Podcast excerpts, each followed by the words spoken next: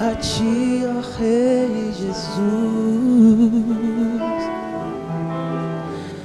Adoramos o teu nome, nos rendemos aos teus pés, consagramos todo o nosso ser a ti. Vamos cantar mais uma vez? Coroamos? Coroamos ti, ó Rei Jesus. Coroamos a ti, ó Rei Jesus. Adoramos o teu nome, nos rendemos aos teus pés, consagramos todo o nosso ser a ti. Pai querido, que as palavras que nós vamos ouvir aqui se abracem, conversem com tantas outras que já ecoaram nesse lugar, nos convidando a uma vida mais livre, a uma vida mais leve, a uma vida mais profunda, a uma vida mais humana.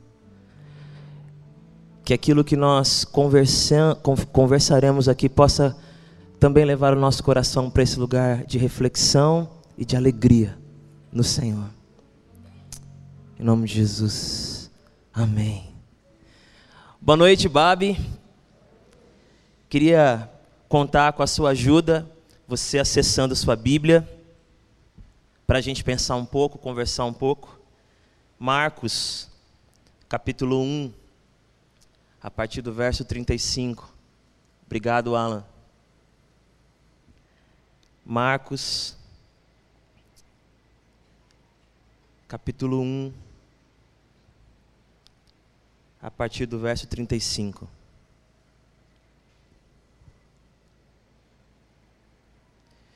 De madrugada, quando ainda estava escuro, Jesus levantou-se, saiu de casa e foi para um lugar deserto onde ficou orando. Simão e seus companheiros foram procurá-lo.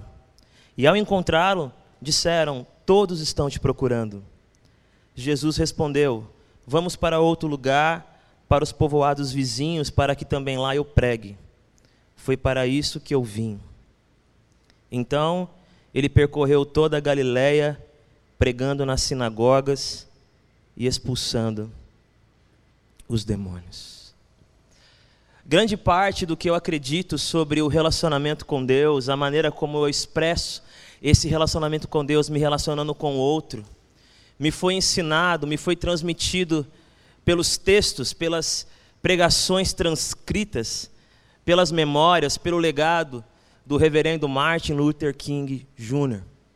Gostaria eu de poder citar vários outros nomes que estão aqui no nosso país lutando por aquilo que o Martin Luther King também lutou. Poderia eu, talvez, até citar poetas que eu admiro muito e que também, de certa maneira, fazem a mesma coisa com a sua arte, mas a verdade, nua e crua, é que eu era um adolescente procurando descobrir qual era o meu lugar no mundo e de repente, andando por uma livraria, esbarrei num livro que me prometia os discursos mais incríveis que a humanidade já ouviu.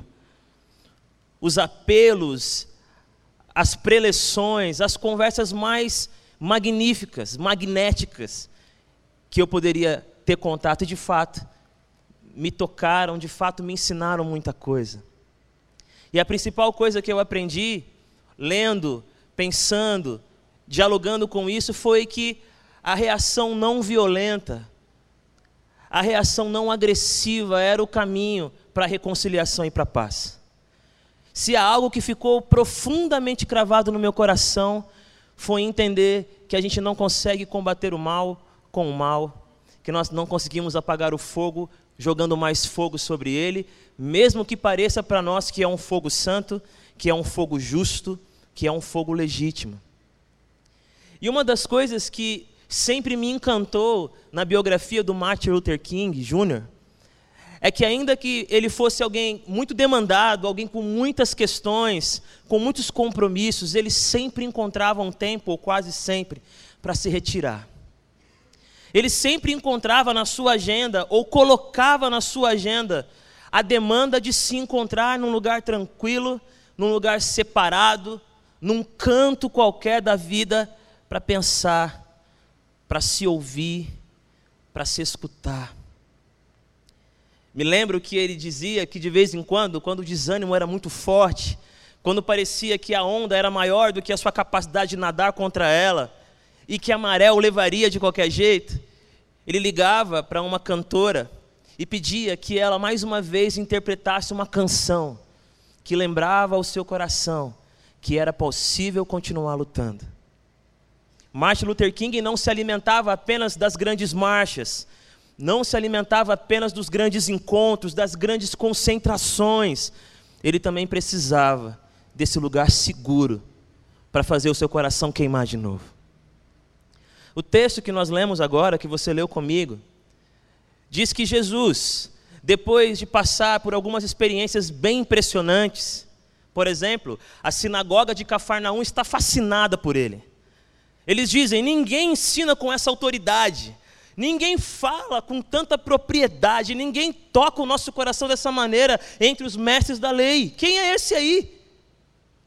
Não só isso, através de uma ordem, um demônio, um espírito imundo sai de um corpo de um homem que estava sendo possesso, e as pessoas ficam impressionadas também, dizendo umas para as outras: que novo ensino é esse?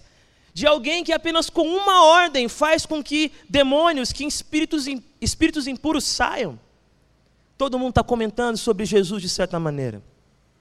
Ele passa depois pela casa de Pedro, cura a sogra de Pedro, e diz o evangelista Marcos que a multidão vai até a porta da casa, quase toda a cidade vai até lá, trazendo os seus enfermos, trazendo pessoas que também estavam passando por uma experiência de prisão demoníaca, trazendo gente sofrida. E Jesus, até o pôr do sol, tocando aquelas pessoas, curando, libertando. Momentos impressionantes, momentos que iriam marcar aquele tempo que faria que a sua fama crescesse. Mas, por alguma razão, Marcos registra que no alto da madrugada, Lucas diz que foi no romper do dia, Jesus acorda. Na verdade, ele se levanta, talvez já estava acordado. Jesus se levanta, sai daquela casa e procura um lugar. E fica um bom tempo orando. Com certeza, o deserto não é o nosso lugar. Com certeza, Deus não nos criou para a solidão, para o exílio, para o isolamento. Eu não tenho dúvida que Deus nos criou para comunhão, para amizade, para família, para partilha, para uma jornada bonita ao redor da mesa. Nós fomos criados pelo amor e para o amor. O deserto não é o nosso lugar, o deserto não é o destino dos nossos dias, o deserto não faz parte do projeto. Não nascemos para viver nele. É claro, todos nós sabemos que precisaremos passar muitas vezes por esse deserto, encarar as suas dimensões, a sua extensão, mas sabendo que ele é passagem, jamais destino. Mas, conscientes de que o deserto não é o nosso lugar, precisamos nos lembrar que a nossa humanidade precisa de lugares desertos. A nossa alma, ela anseia e reclama, pede por recolhimento. O nosso espírito precisa de acolhimento, de uma escuta atenciosa do nosso próprio coração, de uma ausência que é presença, de uma falta que não é falta, é conteúdo de um silêncio que fala, de um distanciamento que nos aproxima de nós mesmos, nos aproxima do que ficou calado dentro da gente, nos aproxima do que ficou soterrado por tantas outras vozes. Jesus, sendo Deus, vivendo experiências de grande poder, precisou se retirar. Hoje, a primeira coisa que eu queria lembrar a você e a mim, lembrar junto com vocês, é que há tantos olhares e perspectivas sobre nós, há, há tantas expectativas sobre nós, que se nós não tivermos o, o hábito, a disciplina de nos distanciar um pouco, não conseguiremos mais nos enxergar. São tantas óticas, são tantas sugestões, são tantas falas, são tantas opiniões, são tantos espelhos tentando dizer para nós qual é o caminho que temos que percorrer, qual é a maneira que temos que viver, que se nós de tempos em tempos não sairmos do barulho, não nos retirarmos da chuva de estímulos que vem sobre nós como um temporal, se não abandonarmos o furacão, a gente se esquece de quem a gente é. Jesus está nos convidando a fazer um movimento que nos mantenha em contato com a nossa vocação, com a nossa identidade.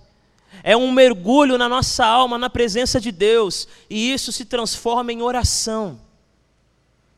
Oração não é apenas falar com Deus, oração é encontrar primeiro a nossa voz e encontrando essa voz, falar com Deus.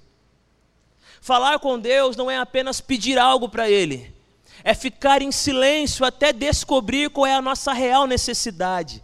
E aí sim, conscientes da graça dEle e do seu cuidado, abrimos o coração. Orar é não ser empurrado de um lado para o outro, para descobrir para onde ir. Orar é romper é dizer não para o cabo de guerra que vai nos fragmentando. Orar é tentar ficar inteiro diante dele. O meu pensamento, o meu sentimento, o meu antes, o meu agora, o meu depois. E enquanto eu estou ali, ouvindo o silêncio falar comigo, sendo abraçado pelas ausências, eu falo com Deus. Eu falo com o Senhor. Há um poeta que diz assim: que nós precisamos esquecer, a fim de nos lembrar do que não pode ser esquecido. Bonito isso, não é, Gerê? Nós temos que esquecer o que ouvimos agora, esquecer o que talvez a multidão gritou para nós, esquecer o que rotularam, esquecer o adesivo que colocaram no nosso peito, para então lembrar o que de fato somos. Se nós ficarmos totalmente dominados por aquilo que disseram para nós, agora, ontem, semana passada, em qualquer lugar que seja, vamos nos esquecendo daquilo que ouvimos muito tempo atrás, daquilo que ouvimos no fundo da alma. Então precisamos esquecer, a fim de se lembrar do que não pode ser esquecido. Quando fazemos isso, somos transportados para tantos lugares, somos transportados para tantas marcas da nossa vida. Eu não sei quantas coisas Jesus ouviu depois de libertar aquelas pessoas. Eu não sei quantas coisas Jesus escutou depois de curar aquelas pessoas. Eu não sei quantas pessoas elogiaram Jesus, aclamaram Jesus, mas a voz que ele precisava ouvir, que ele necessitava escutar de novo, era aquela que dizia: Você é o meu filho amado em quem eu tenho prazer. É nisso que ele precisava se agarrar porque seria essa voz e essa verdade que o acompanharia até a cruz e para além da cruz. Algumas vozes que vão substituindo outras, que nos constituíam, que nos mantinham de pé, são vozes que parecem bonitas, mas são ilusórias. Elas não sabem quem somos, elas não conhecem a nossa verdade, elas estão apenas gritando algo que parece que é verdade. Eu não sei há quanto tempo a gente não tem feito isso encontrar o melhor horário e encontrar o melhor lugar para simplesmente se lembrar quem a gente é. Se lembrar que existem coisas que foram dadas a nós, vocações, inspirações, boas ambições, que vão se perdendo por frustrações ou até por alucinações, ilusões do caminho. Será que você quer ser isso que estão dizendo que você deve ser? Não sei.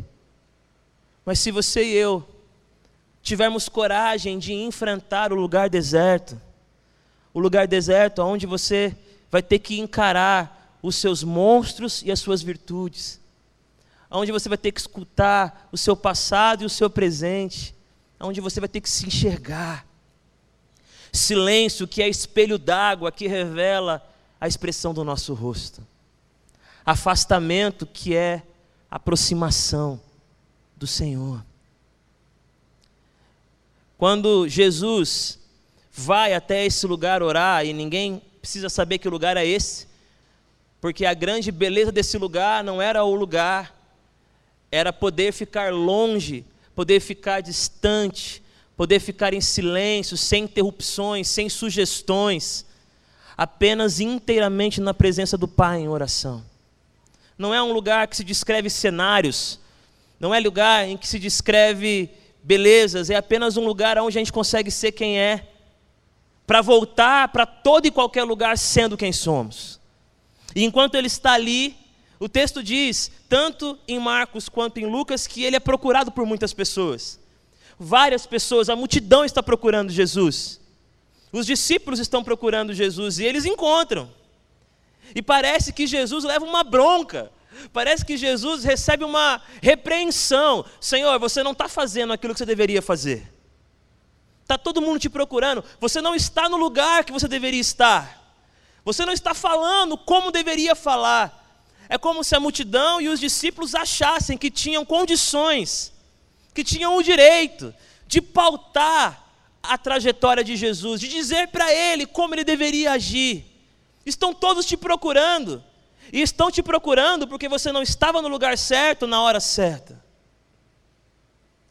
E penso eu que uma das possíveis respostas que Jesus poderia dar, e dentro do espírito desse texto, eu acho que eu não estou cometendo, cometendo nenhuma heresia, eu espero que não. É como se Pedro dissesse para ele: Senhor, todos estão procurando você. Talvez ele responderia: Mas eu não sou esse você que eles estão procurando. Eles estão procurando o terror dos demônios. Eles estão procurando o curandeiro de, de Cafarnaum.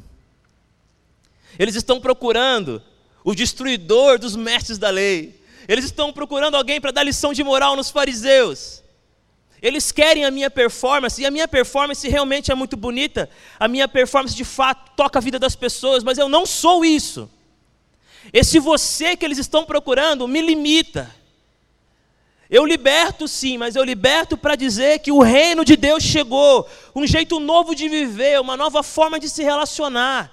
Eu curo sim, mas eu curo para dizer que eu sou o Messias, eu sou o cumprimento da profecia, eu sou aquele que veio mostrar a luz, eu sou aquele que veio abrir o caminho, eu sou aquele que veio reconciliar. Eu sou isso que eles estão dizendo, mas eu não sou apenas isso que eles estão dizendo. Esse você que eles querem, é um você que vai ficar preso em Cafarnaum, fazendo todo dia os mesmos milagres, expulsando todo dia outros demônios, e mais pessoas virão, e eu ficarei cada vez mais famoso, baterão nas minhas costas, comentarão sobre mim nos corredores, dirão que eu sou incrível, mas esse não sou eu. Esse você é muito pequeno para aquilo que eu vim desempenhar.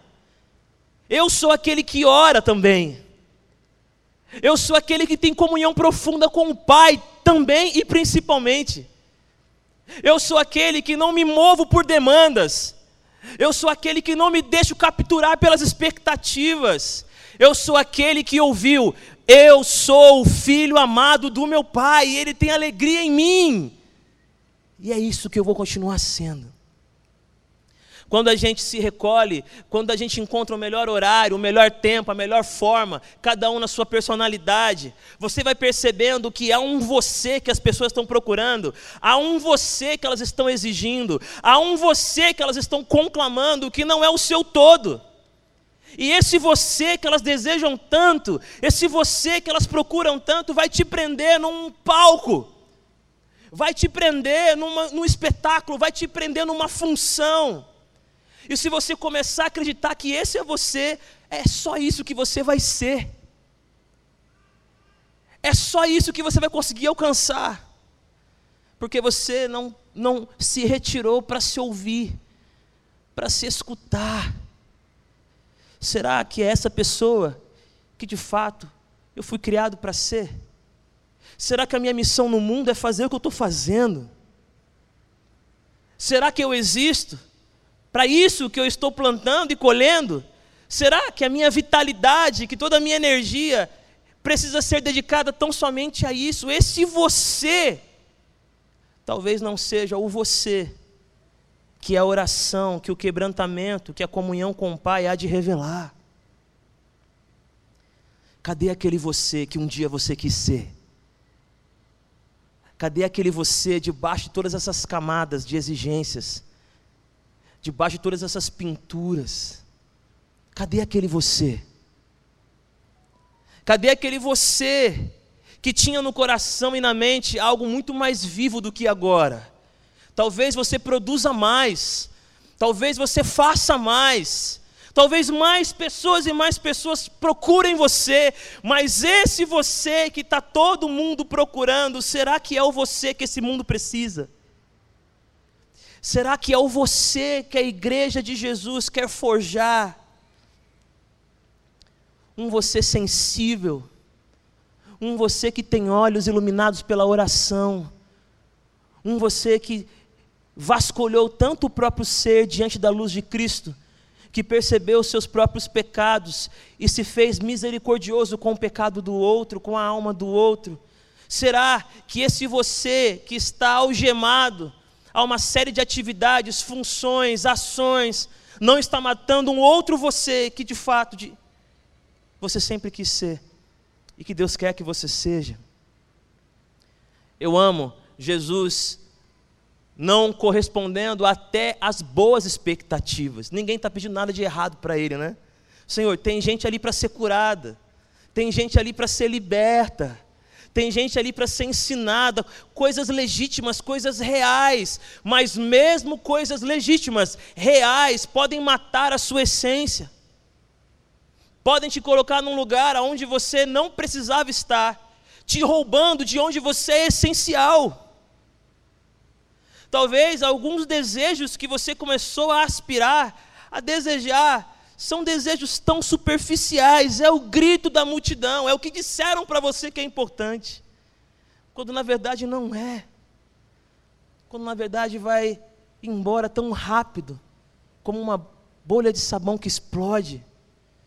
E aí você percebe que deu tudo de si para algo que na verdade não representava você, não era você era um você que estavam procurando. Quem é o você que estão procurando na igreja? Quem é o você que estão procurando na vizinhança? Quem é o você que estão procurando no mercado de trabalho? Quem é esse você? Será que é quem quer, quem Deus quer que a gente de fato seja? Eu fico muito grato a Deus, muito grato. Porque hoje eu estou aqui caminhando com a Ibabe, por exemplo, tem um tecladista maravilhoso como o Alan, que vai começar a tocar agora sem eu nem precisar pedir. Obrigado, irmão. Como Deus vai fazendo, né, irmão? É a sua vocação, né, querido? É quem você é. E eu olho para a minha caminhada e eu fico me perguntando: foi o olhar de quem que me trouxe até aqui? Quem disse para mim que esse era o meu caminho? Esse era o você que procuravam em mim? Não. Não. Sem dramatizar e sem falar de uma forma que pareça que eu estou dizendo que eu sofri, eu sofro mais do que você. Mas quantas vezes eu coloquei o pé para fora de casa e tinha um corpo no chão? E quantos amigos meus subiram a passarela, mas não desceram, porque lá em cima se foram? Quantos amigos queridos? Quanta gente muito melhor do que eu, muito mais inteligente. Meu Deus, muito mais inteligente. Mais bonito não, amém, irmãos? Não senti apoio. Quantas pessoas que receberam olhares dizendo: Você não pode, isso não é para você, faça isso aqui porque você nasceu para isso. Se eu tivesse acreditado nisso, se eu tivesse deixado isso me ferir ou isso me dominar, Hoje eu não estaria olhando para tantas pessoas queridas e dizendo: existe um você aí dentro, existe um você que não pode continuar calado, existe um você que não pode continuar se escondendo, existe um você que é muito maior do que falaram, não porque você tem sede de grandiosidade. Esse maior não é o maior nos nossos olhares, porque o maior no reino de Deus é quem serve. O maior no reino de Deus é o menor. Esse maior é o maior que te liberta de ressentimentos, te liberta de olhares que você e eu mesmo temos para a vida e que nos impedem de ir além, nos impedem de servir, nos impedem de cuidar, nos impedem de fazer algo que de fato revele o caráter de Deus. E a resposta de Jesus foi maravilhosa, Canaã. Disse assim: Vamos para outros lugares. Eu sei que lá eu serei aplaudido. Eu sei que lá eu já tenho um nome. Eu sei que lá já me chamam até de rei. Mas vamos para outros lugares, porque não foi para isso que eu vim. Eu não vim para que me coloquem num trono. Eu não vim para que digam que eu sou o melhor entre os melhores. Eu vim para servir e servir a muitos e dizer para eles que há um jeito de viver uma nova vida a partir do arrependimento. Ei, vamos! E ele diz algo tão bonito. Eu sei para que eu fui enviado. Não é apenas pelo que eu nasci. Jesus não apenas nasceu, ele foi enviado. Ele já chegou aqui com um propósito, ele já chegou aqui com um plano, já chegou aqui com caminhos traçados por Deus. E o próprio Jesus disse que ele também nos enviou, assim como o Pai o enviou. Se você nasceu de novo, se você ama Jesus Cristo, você já não apenas está aqui, você foi enviado para viver a sua missão para viver a sua vocação, mas esse você tem que se levantar, esse você aí dentro tem que romper, e você não pode e não deve aceitar mais se tornar o que as pessoas disseram que você tinha que se tornar, por causa da sua aparência, por causa da sua escolaridade, por causa de onde você mora, não importa. Quando você e o Senhor estão em profunda comunhão, não é isolamento do outro, é o encontro consigo para que o outro saiba quem encontrar. Não é alienação, é cultivar a minha identidade para que ela possa estender a mão para a sua identidade. É ouvir de Cristo quem somos, o que nos define o que nos define não é o que faremos amanhã. O que nos define não é o que fizemos no verão passado. O que nos define é o que Ele fez por nós e faz todos os dias, que é nos chamar para caminhar com Ele de perto, em amor. Vamos, se movam. Vem Pedro, vem João. Chama Felipe aí, Natanael, vem todo mundo para cá. Para onde vamos? Vamos servir. Aonde? Aonde precisarem. Porque é para isso que eu vim. E se não nos receberem, continuaremos caminhando. E se não te aplaudirem, continuaremos servindo. Por quê? Para isso que eu vim. Eu vim para isso. E o texto diz que Jesus então começa a caminhar por outras cidades, pregar nas sinagogas, e muitos foram libertos. Hoje de manhã, fomos profundamente ministrados. Profundamente ministrados. Chorei. Não é difícil, mas chorei. Enquanto eles falavam, eu via as minhas crises, eu via as coisas pelas quais eu lutei ou contra as quais eu lutei. Eu vi as rejeições, às vezes não apenas daqueles que tinham um biotipo diferente, mas aqueles que talvez fossem iguais também. Porque a gente é muito bom, muito bom em tratar mal quem é diferente. A gente é muito bom, não precisa muita coisa. Não precisa, não precisa muita coisa para a gente olhar e dizer, eu não quero mais comunhão com você. Basta uma palavra que você usa, que não é aquela do seu vocabulário, que você acha que é mais correto. Basta uma palavra. Uma. A gente é muito bom em, em se afastar, em segregar, em empurrar um ao outro. Muitos, muito bons. Mas, mas, existe um. Jesus de Nazaré, a quem nós servimos, que é muito, muito, muito bom em dizer: o você que eu estou procurando, o você aí que eu estimo, o você que de fato eu estou convocando a caminhar comigo, não é o que você faz, não é o que você deixou de fazer, é aquele que acredita no que eu fiz por você.